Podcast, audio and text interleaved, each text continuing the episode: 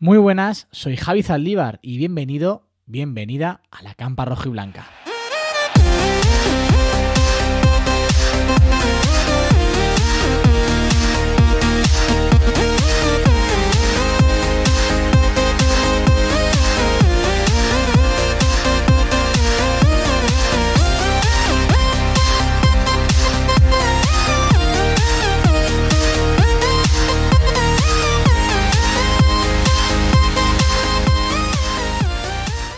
Bienvenidos, bienvenidas una semana más a la Campa Rojiblanca. Un domingo realmente feliz, un domingo realmente alegre. ¿Por qué? Pues porque ayer sábado el Atlético consiguió la segunda victoria de la temporada y su segunda victoria consecutiva esta temporada. Ganar dos partidos seguidos era algo que el Atlético o que el Athletic llevaba mucho, mucho tiempo sin hacer, que nos costaba muchísimo. Pues parece que esta temporada ya hemos roto dos puntos negativos eh, para Athletic, que es ganar fuera de casa y ganar dos partidos seguidos.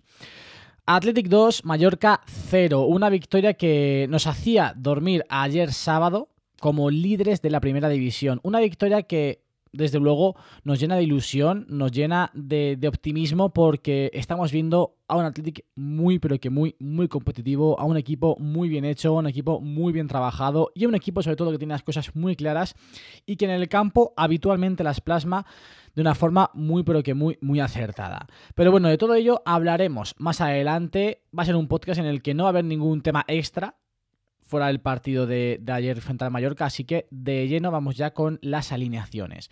Por parte de Atlético salíamos con Unai Simón en portería, defensa de 4, lateral izquierdo Valenciaga, lateral derecho Leque, parejas centrales para Íñigo Martínez y Vivian. Doble medio centro, Dani García y Vencedor, con Munien por la parte izquierda, con Berenguer por la parte derecha y arriba Iñaki Williams Yankee Williams y Raúl García. Ahora comentaremos varias cosas de la alineación, pero vamos antes de nada con la alineación del Mallorca que sale con Reina en portería, Mafeo ocupando el lateral derecho, Oliván ocupando el lateral izquierdo, parejas centrales para Settler y Valiant, doble medio centro para Babá y Ruiz de Galarreta, volvía a casa, volvía a San Mamés, Íñigo Ruiz de Galarreta, un jugador que a mí me encanta y que ya que estamos una breve eh, descripción o un breve comentario sobre Íñigo Ruiz de Galarreta. Me gustó muchísimo, me gustó mucho, mucho, mucho, mucho. Ojalá tenga la oportunidad de sumar muchos minutos en primera división, de seguir creciendo, porque tiene un talento tremendo para, para mover el balón.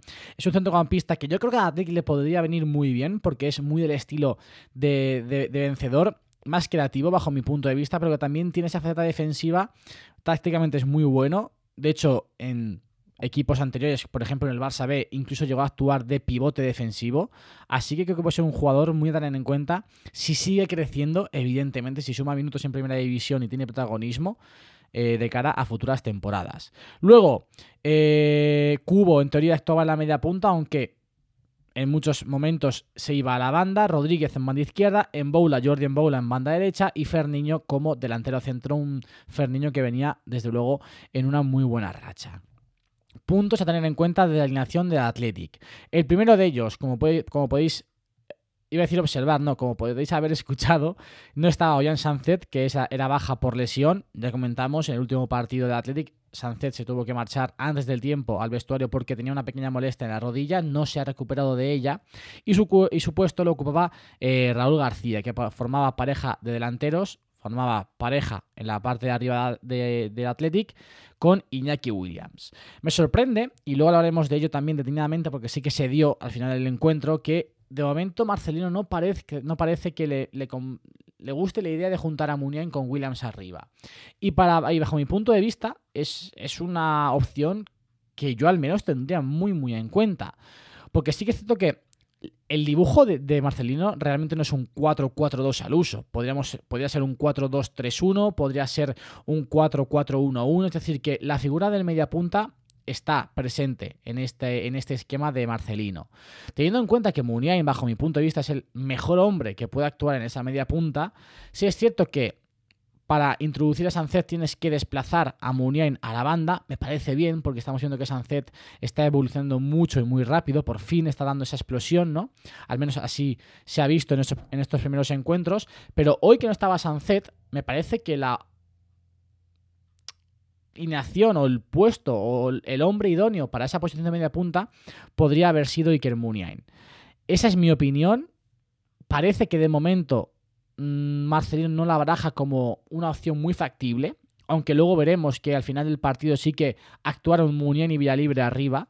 Pero nada, fueron apenas 10 minutos. Tampoco fue mucha trascendencia y fue quizás más un eh, motivado o propiciado por intentar encajar los jugadores que querían tener en el campo de alguna forma, no porque realmente eh, pues quiera poner a, a en esa posición para generar cosas diferentes, ¿no? Bajo mi punto de vista es la mejor posición a la que puede estar o la que puede ocupar Muniain, pero bueno, parece que de momento Marcelino no, confía mucho en ese puesto para, para Iker. Más cositas a tener en cuenta. Leque sigue en el lateral derecho, y digo sigue porque, ostras, ayer ya estaba en el banquillo tanto Oscar de Marco Oscar de Marcos como Ander Capa. Lo de Capa ya no sé si es tanto una situación eh, deportiva, es decir, una decisión deportiva de Marcelino, que le gusta más Leque, o es cuestión también de eh, su renovación. No sé yo hasta qué punto Leque está rindiendo tan, tan, tan bien por encima de Ander Capa como para que siga ocupando ese puesto de titular hasta que Oscar de Marcos, en teoría, pues recupere, se recupera al 100%, esté en un nivel físico óptimo, ¿no? Pero bueno, lo dicho es que Leque ocupaba el lateral derecho, también hay que decir que estuvo bastante bien, ha ido de, menos a más en los partidos en los que ha, actuado y Ander Capa y Oscar de Marcos, pues ninguno de los dos tuvieron protagonismo minutos en el partido de, de ayer frente al Mallorca.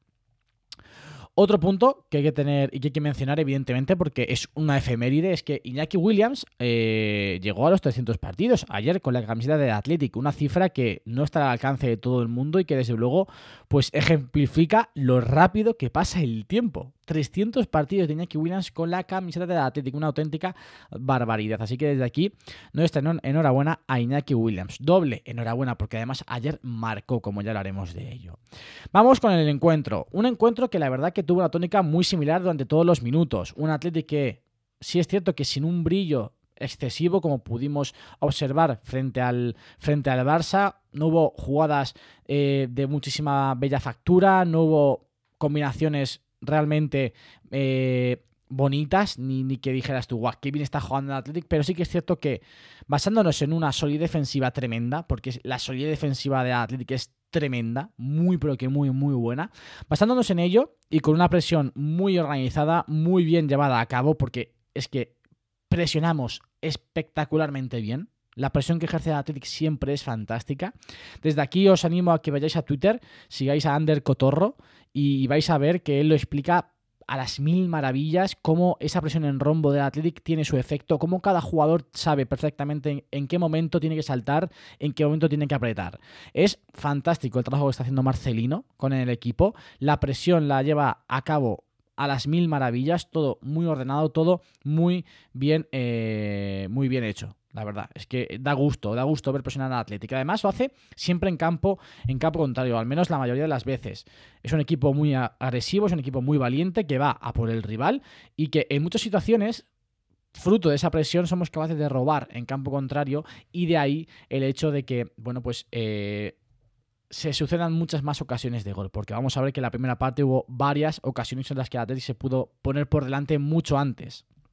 Pero bueno, como digo, fue un partido más, iba a decir igualado, no fue realmente igualado, pero fue un partido muy disputado entre ambos equipos, con muchas, con muchas peleas, con muchos duelos uno contra uno, ambos con, ejerciendo una presión eh, más atlética y más adelantada, pero el Mallorca tampoco se venía, se venía abajo, el Mallorca venía, recordemos, en, un, en una dinámica muy, pero que muy, muy buena, y Atlético supo, supo centrarse en su encuentro, no eh, venirse arriba, no acelerarse, jugar su partido, como digo, muy bien plantado defensivamente y luego creando peligro, creando peligro. La primera de ellas vino en el minuto 7, una clarísima ocasión de Raúl García a centro de vencedor. En ese momento no llegó a rematar eh, Raúl García, saltó pero no pudo eh, contactar con el balón. Sí es cierto que yo creo que en caso de que hubiese podido marcar, se encontraba en fuera de juego. Otra, en el minuto 15, otra buenísima jugada ensayada entre Iker Muniain, Berenguer y Raúl García. Un córner desde la parte derecha, lo sacaba, lo sacaba Berenguer, Iker la ponía y luego Rulo la ponía al segundo palo. No llegó Williams en un primer instante y luego el defensa del Mallorca pudo, pudo rechazarla. Fue otra de las más claras. A jugada ensayada. Y poquito después, en el 20, hubo otra. De Iker Muniain a centro de Iñaki Williams. En ese caso sí que Iker pudo rematar, pero también estuvo muy atenta la defensa del Mallorca para desviar ese balón a córner. Nueve minutos después, quizás la más clara eh, de, esta primera parte, vino sobre o a cargo de la cabeza de Íñigo Martínez. Un centro fantástico de Muniain. Iker está a un nivel tremendo, a balón parado. Luego también hablaremos de Iker, porque sí que es cierto que, bueno, a nivel colectivo o su presencia, su peso dentro del juego de Atlético no está siendo tanta como en otras ocasiones, pero lo cierto es que a balón parado es fundamental, es fundamental. Muy, muy, muy importante. Ejemplo de ello fue, como digo, esta ocasión en el 29 en el que puso un centro fantástico y de hecho Íñigo Martínez remató solo, solo dentro del área y con la cabeza, algo que no suele ser habitual en él, la, mandó pues prácticamente a las manos de, de Reina, el portero del Mallorca. Ahí sí que creo que Íñigo pudo hacer algo más para, bueno, pues mandar el balón un poquito más lateralizado a un lado o a otro de la portería y al menos hacer que Reina se tuviese que esforzar un poquito más. Sin más, en esta primera parte, una primera parte con más protagonismo para el Athletic, lo cierto es que a pesar de esa igualdad, quizás, o esa pelea que hubo entre ambos equipos, el Athletic se sentía más protagonista, Athletic se sentía, o al menos yo lo veía mucho más asentado en el campo, mucho más metido en el partido, juego sin brillo, como digo, mucha presión, ganando muchos duelos y segundas jugadas, sí que es cierto que ambos equipos ganaron duelos, quizás en, eh, en un dato mucho más equitativo de lo que podía parecer, pero es que esa sensación que yo tenía antes de ir a ver los datos, esa, sensación de que Atlético estaba ganando mucho más duelos, está propiciada porque los duelos que ganaba Atlético eran mucho más importantes. Se, sucedían en zonas del campo en las que posteriormente pues Atlético podía armar una jugada de peligro. Una superioridad que lamentablemente, como hemos podido ver, pues no se ha materializado porque hemos tenido cuatro ocasiones muy claras en la primera parte que no hemos podido eh, llevarlas a que acabasen en gol. Vamos con la segunda parte, el 62, había, había un triple cambio, un triple cambio que a mí me sorprendió bastante. Se marchaban Rulo, se marchaba Berenguer y se marchaba Vencedor. Entraban en el campo Villalibre, Nico Williams y Zárraga. ¿Por qué digo que fue un cambio que me sorprendió? El de Raúl García no me sorprendió, la verdad, eh, era de lo más flojito de Athletic, pero sí que me sorprendió que cambiase a Berenguer y Vencedor. A Berenguer, ¿por qué? Pues porque Iker estaba siendo bastante, bueno, bastante no, pero mm, Berenguer estaba siendo, sin ser excesivamente peligroso, un pelín, estaba, bajo mi punto de vista, un pelín por encima de, de Iker, que como digo, aún no está en su mejor forma está lejos de su mejor versión, está lejos de, ofrecer ese fútbol tan maravilloso que él siempre ofrece. Y por eso me sorprendió que, quitase a Berenguer y no quitase a Muniain para dar entrada a Nico Williams. Luego también me sorprendió que quitase a Vencedor porque en ese momento Dani García ya tenía amarilla y Vencedor estaba haciendo un partido espectacular. El partido ayer de Vencedor es para quitarse el sombrero. Cada día juega mejor, cada día se le ve mejor en ese, centro del campo, tomando mejores decisiones, jugando muy, pero que muy, muy bien, tanto defensivamente como ofensivamente. Y como digo, pues entraron, Nico y, y Zarga. Así que es cierto que evidentemente habitual, lo habitual es que entre Zarga por vencedor, pero yo pensé, bueno, igual al tener amarilla Dani García, quita primero a Dani, mete a Zarga y luego hace el cambio inverso, Vesga por vencedor. Pero bueno, no fue así, quitó a vencedor y entró Zarga. El partido en ese momento no cogía ritmo, hubo muchas interrupciones, en Mallorca eh, fue muchas veces al suelo, fruto de faltas. Evidentemente no, no, por, no creo que fuese por intención de perder tiempo, pero la realidad es que el partido no cogía ritmo. Pero en el 67 llegó el primero. El primer gol de Atlético, además, se estrenaba en primera división. Vivían para hacer el 1-0 a centro de Iker Muniain. Ya lo decíamos, vital, importantísimo Iker Muniain a balón parado. El primero de ellos, el primer gol a cargo o asistente de Munen para que Vivian de cabeza lo mandase al centro, al centro de. Uy, al centro, no, al fondo de las mallas. Una falta puesta por Iker brutal. La falta que pone Iker es, vamos, perfecta. Coge altura, coge potencia, coge efecto, supera la barrera, supera, digamos, esa primera línea de jugadores eh, en la falta y llega Vivian a placer y marca mete balón dentro de, la portería del Mallorca para hacerle 1 a 0. Poquito después, en el 73, llegaba el cambio de Dani García, se marchaba y entraba Vesga. Y nada, un minuto después, el segundo. Gol de Iñaki Williams, asistencia de quién sino, de Iker Muniain. Otra asistencia del 10 de Athletic, 2 a 0.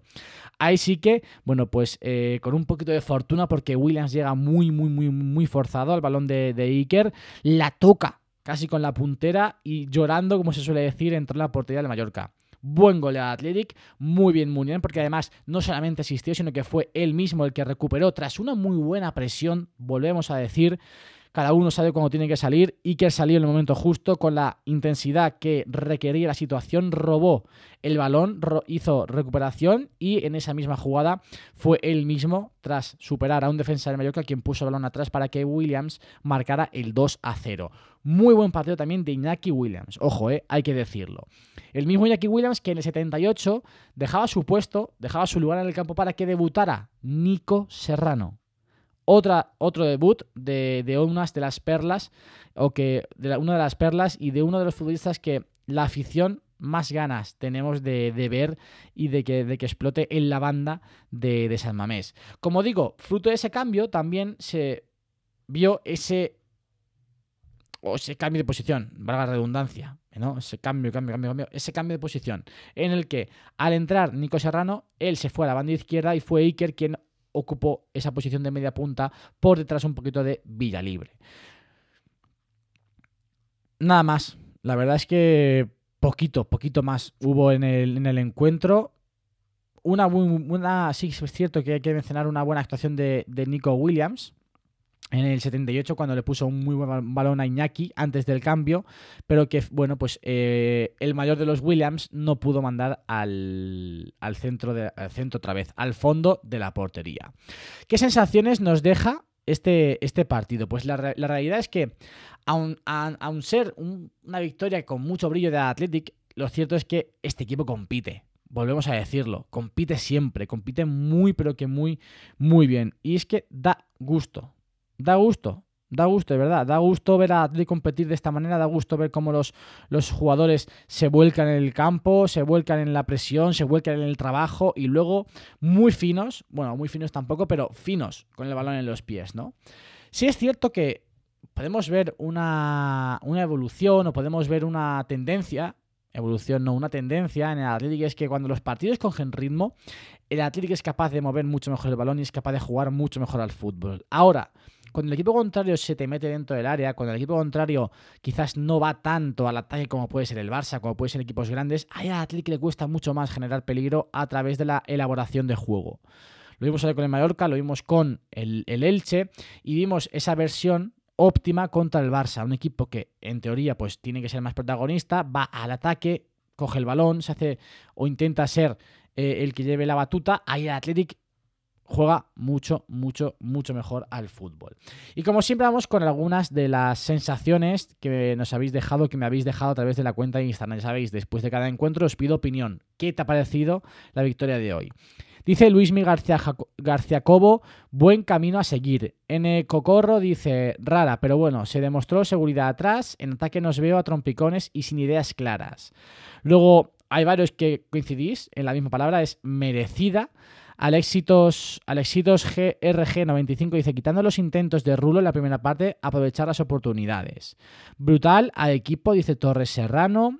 Eh, por aquí otra, Iker, partidazo de todo el equipo, victoria muy importante para ir por los puestos de arriba, totalmente. Y Oritz, barra baja 24, dice muy buen trabajo de todo el equipo durante los 90 minutos. Estas son algunas de las respuestas que habéis dejado en, en Instagram, sabéis, como digo, después de cada partido, pues os pediré opinión para posteriormente aquí en el podcast leer vuestras, vuestras respuestas. Vamos con las notas. Como siempre, después de cada partido puntuamos la actuación de nuestros leones, en este caso frente al Mallorca en esta victoria 2 a 0.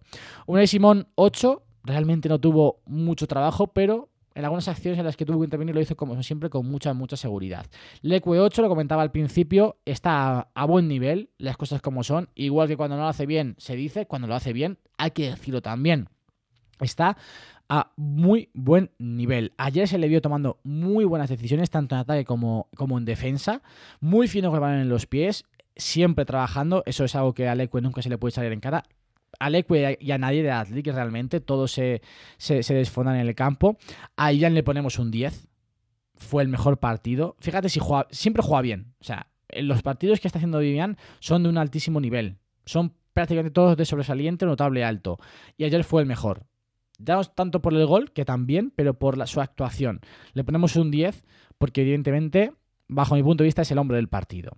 A Íñigo le pongo un 8, nivelazo de Íñigo, al igual que Valenciaga, que es otro de los nombres propios, o es otro de los eh, hombres que hay que, que hay que ensalzar, me parece, ¿no? Porque siempre hay muchas dudas alrededor de su figura, alrededor de su rendimiento, y la realidad es que ostras, sí es cierto que en ataque no puede igualar a Yuri, porque Yuri es un futbolista superlativo en ataque, pero defensivamente está aportando muchísimo. Está, podríamos decir, al mejor de su, muy cerca de su mejor nivel, si no en su mejor nivel defensivamente hablando. Y luego ofensivamente, ojo, tampoco, tampoco está haciendo malos partidos. ¿eh? Así que un 8 para Valenciaga, que desde aquí yo me quito sombrero porque es un futbolista que nunca dice una palabra más alta que otra. Siempre está sumando, siempre está trabajando y está aprovechando sin duda esta oportunidad que le está brindando la temporada por la lesión de, eh, de Yuri Berchiche.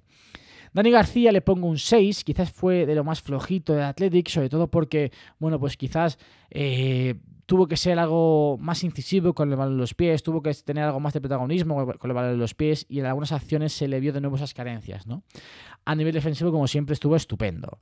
Que estuvo estupendo en todas las facetas fue vencedor. Me encantó el partido ayer de vencedor. Me pareció que, este chico sigue creciendo, que cada día tiene eh, más galones en el centro del campo de Athletic, mueve con criterio, tiene un pie muy, muy, muy bueno muchísima calidad, tiene, tiene, tiene vencedor, así que le pongo un 8.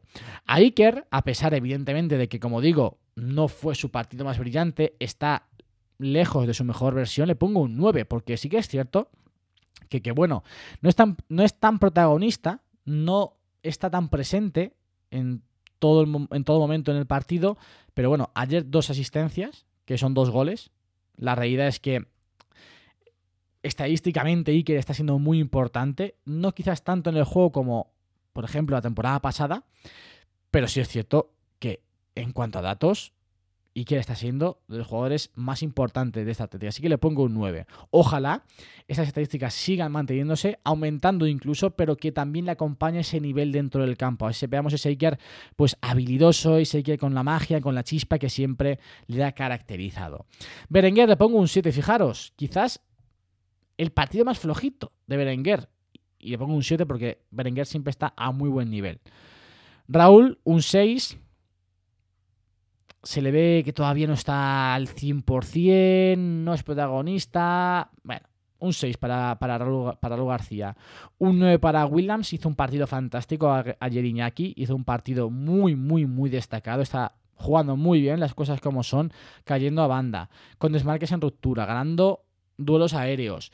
Ayer encima marcó en San Mamés, que, le está costando, que le cuesta mucho marcar a Iñaki Williams. De hecho, le cuesta marcar más en San Mamés que fuera de casa. Algo poco habitual, ¿no?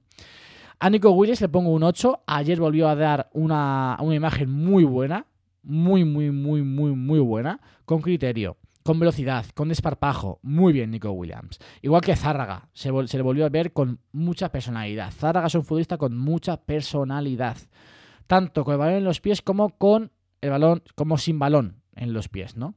Igual que Villalibre, que le pongo un 8, es increíble, de verdad. Es para, es para fijarnos en Villalibre, la cantidad de duelos que es capaz de ganar, la cantidad de ventajas que es capaz de crear este futbolista. Creo que está llamado a tener un poquito más de protagonismo.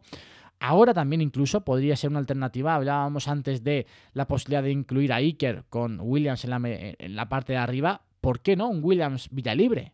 Sí es cierto que pierdes esa función del media punta, porque ahí sí que sería un 4-4-2 puro con dos delanteros centros, que podían ir alternando, porque también tienen esa ventaja los dos, ¿no? Que pueden alternar en todo momento ser uno más la referencia, otro que caiga hacia lados, hacia las caídas, hacia banda. Tienen esa virtud ambos futbolistas. Breja también estuvo muy acertado, le pongo un 8. Nico Serrano 18 años, debutando en Samamés, se le vio una calma, se le vio una confianza en sí mismo, se le vio un criterio fantástico. Un 8 para Nico Serrano. Y a Marcelino le pongo un 9. Un 9, y fijaros que cuando yo vi los cambios, los primeros tres cambios que hablábamos, Raúl Berenguer, vencedor, se marchaban, entraba Villalibre, Nico eh, Williams y Zárraga, dije, uff, qué cambios más raros, ¿no? Pero lo cierto es que tuvieron un impacto en el campo fantástico. De hecho, los cambios fueron el 62 el partido, como decía, estaba sin ritmo, estaba trabado, estaba con muchas interrupciones.